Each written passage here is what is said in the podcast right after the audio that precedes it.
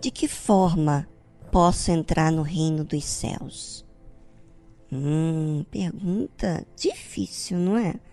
Pois é, são muitas renúncias constantes que demanda de cada um de nós para entrar no reino dos céus. Não é a vontade. Não é sem sacrifício. Existe um alto preço a pagar. Disse então Jesus aos seus discípulos: Em verdade vos digo que é difícil entrar um rico no reino dos céus. Jesus estava falando para os seus discípulos porque eram os mais interessados saberem sobre Jesus, sobre o reino dos céus. Eles tinham largado suas próprias vidas para seguir Jesus. E Jesus falou para eles: Em verdade vos digo que é difícil entrar um rico no reino dos céus. Que rico? Quem é esse rico? Rico é a pessoa que não quer abrir mão, não quer abrir mão da sua vida. Por exemplo, talvez você, ouvinte, esteja entre uma pessoa que você ama muito, é apaixonada por essa pessoa. Não sai da sua cabeça.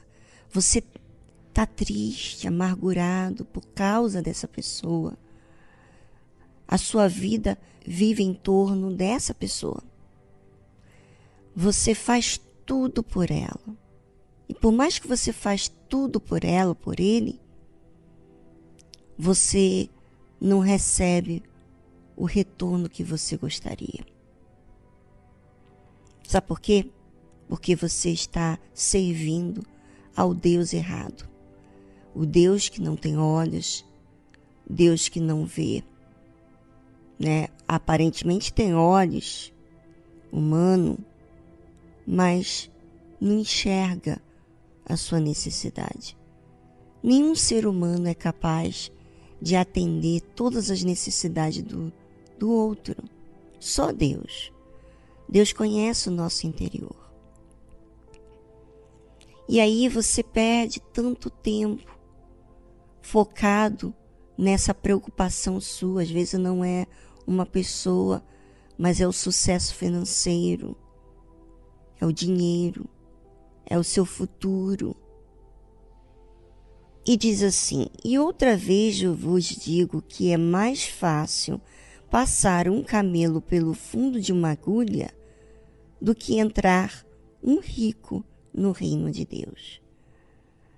É, porque o rico, ele tem muitas coisas e ele se assegura dessas coisas. Às vezes, você não é rica financeiramente, mas você é apegado ao pouco que tem, a tudo que você tem.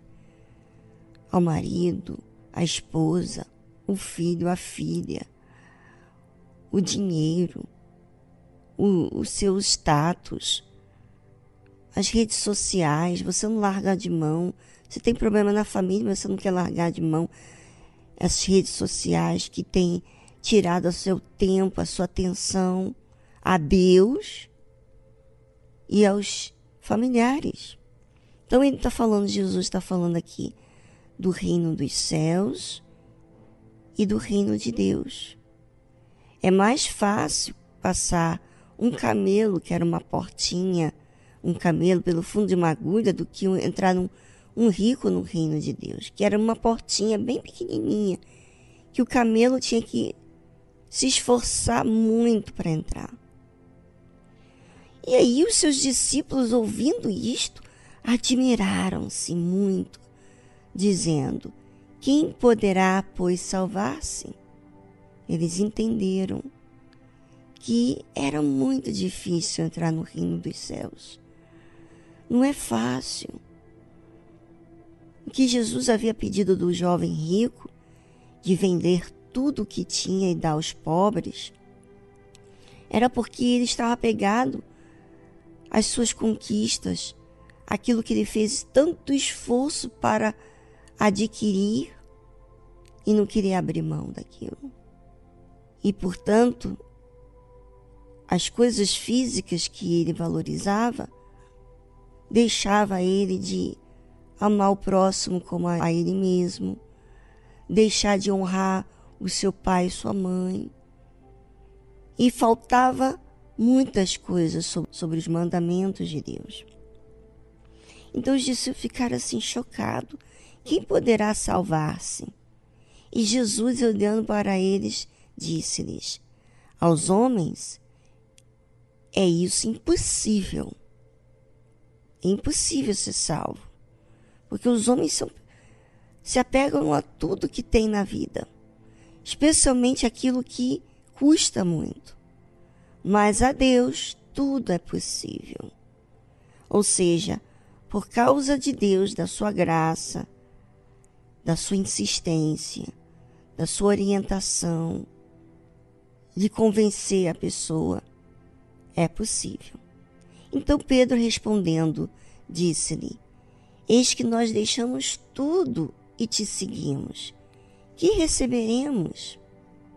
Ah, essa perguntinha aí a gente vai deixar para responder depois dessa trilha musical. Enquanto isso, você, ouvinte, vai pensar sobre você, se a sua fé tem estado fraco por causa de coisas ou pessoas. Hum, vamos deixar essa questão aí para vocês pensarem e voltamos logo em seguida.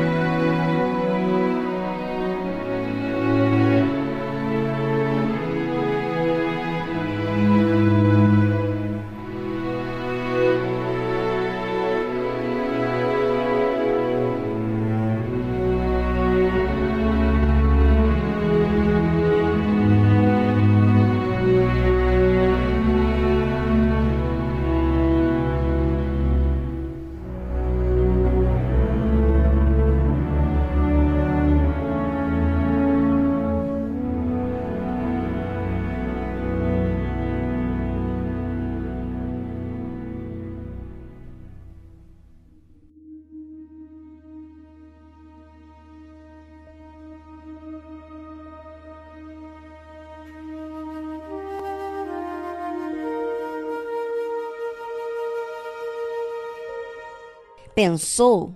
Ah, é verdade. É verdade que custa muito.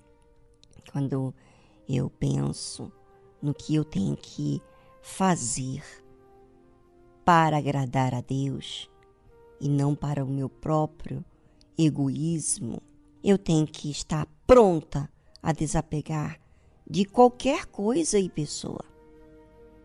Eu tenho que desfazer. E eu não posso é, demorar, porque isso vai ajuntando, vai acumulando outras coisas que eu vou também me apegando. Por isso que a vida cristã demanda muitos sacrifícios, renúncias em prol do reino dos céus. E Jesus disse-lhe: Em verdade vos digo que vós que me seguistes, quando, na regeneração, o Filho do Homem se assentar no trono da sua glória, também vós assentareis sobre doze tronos, para julgar as doze tribos de Israel. Olha o que, que aconteceria com os doze discípulos. Um se perderia e outro tomaria o seu lugar, obviamente. Mas observe que eles deixaram suas próprias vidas. Eles nem sabiam o seu futuro, simplesmente para seguir Jesus. Eles apreciaram. Quando eles deixaram suas próprias vidas, eles apreciaram. Quando eles deixaram as suas próprias vidas, eles estavam dizendo com o seu comportamento, o seu futuro, a sua família, que tudo ficou em segundo plano para aprender com o Senhor Jesus. Eles quiseram isso. Eles quiseram aprender porque encantava a verdade. E Jesus disse assim: E todo aquele que tiver deixado casas, ou irmãos, ou irmãs, ou pai, ou mãe, ou mulher, ou filhos, ou terras, por amor de meu nome, receberá cem vezes tanto e herdará a vida eterna. Olha que coisa maravilhosa é saber o seguinte: que os que deixaram suas próprias vidas, aqueles que deixaram de valorizar primeiro os mais queridos, né?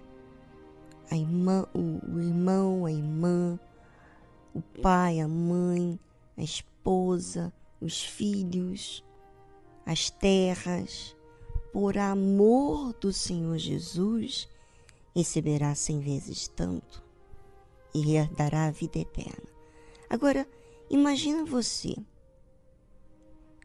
e todo aquele que não tiver deixado casa, ou irmãos, ou irmãs, ou pai, mãe, mulher, ou filhos, ou terra, por amor de si mesmo, do seu familiar, de terceiros, você acha que vai receber o quê? Receberá o quê? Cem vezes tanto? Não. Até o pouco que tem perderá.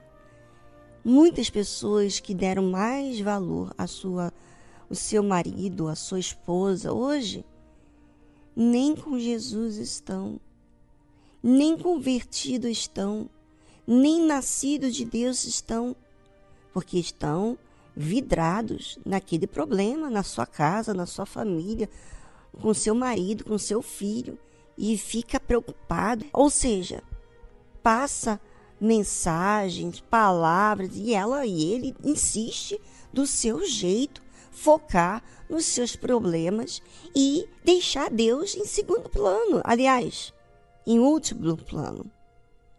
Porque eles se encaixam a sua própria vida de acordo com essas pessoas que eles apreciam mais. E que, na verdade, eu vou ser bem sincera com vocês, você aprecia mais e te fere mais. Você não reparou isso? Bem, eu vou deixar aqui outra trilha musical para você pensar.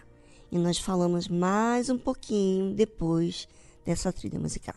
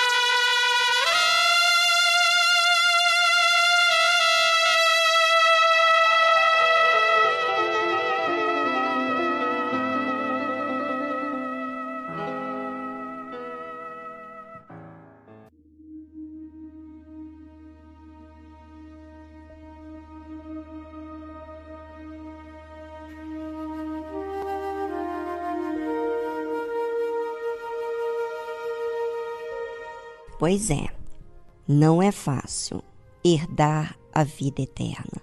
Existe alto preço, correção, né? Por exemplo, eu eu já me apeguei a meu pai, minha mãe, eu já me apeguei ao meu marido, eu já me apeguei ao meu filho, mas eu tive que me corrigir para isso. Eu tive que me disciplinar e negar a minha própria vontade que estava me fazendo mal, tá? Só para deixar isso claro, porque muitas pessoas acham que vai perder isso. Não, aquilo que ele tá que tá fazendo mal para mim, essa preocupação, na verdade, está me escravizando. E quando eu dei para Jesus e eu corrigi o que estava me desviando, colocando até Deus em segundo plano, ah, ouvinte, tem que ser muito definido na sua fé. E eu tenho feito isso com tudo, não só com pessoas, mas com coisas também. Tudo, tudo, tudo, tudo. Aí Jesus diz uma, um versículo aqui extremamente importante. Porém, muitos primeiros serão os derradeiros, que são os últimos. E muitos derradeiros, que são os últimos, serão os primeiros. Ou seja, tem pessoas que fizeram isso, largaram tudo para o Senhor Jesus no início da sua jornada na fé. Mas hoje, depois de tantos anos, já deixaram outras coisas, pessoas ficarem em primeiro plano. Eles não venderam tudo que tinha. Eles não se desfizeram porque eles começaram a valorizar outras coisas ou pessoas. Por isso que a Bíblia fala que muitos primeiros serão os últimos. Porque eles iniciaram bem, mas eles não continuaram. E os últimos que não iniciaram bem, que agiram errado, não entendiam também, serão os primeiros. Foram os que insistiram em corrigir, aprenderam, foram humildes. E os primeiros normalmente são orgulhosos, porque já tem um tempo que crê em Deus, que fez isso, que fez aquilo, achando que tudo que fez foi assim o máximo, quando na verdade tudo que nós fazemos para Deus era necessário. Já nunca reparou isso? Era necessário porque te fazia mal, que te afastava de Deus. Vem, ouvinte, é com você agora e a sua consciência. Quem você vai escolher? Você que está pegado a coisas e pessoas, você é literalmente escravo. E você tem visto os sinais disso. Agora, a decisão é sua.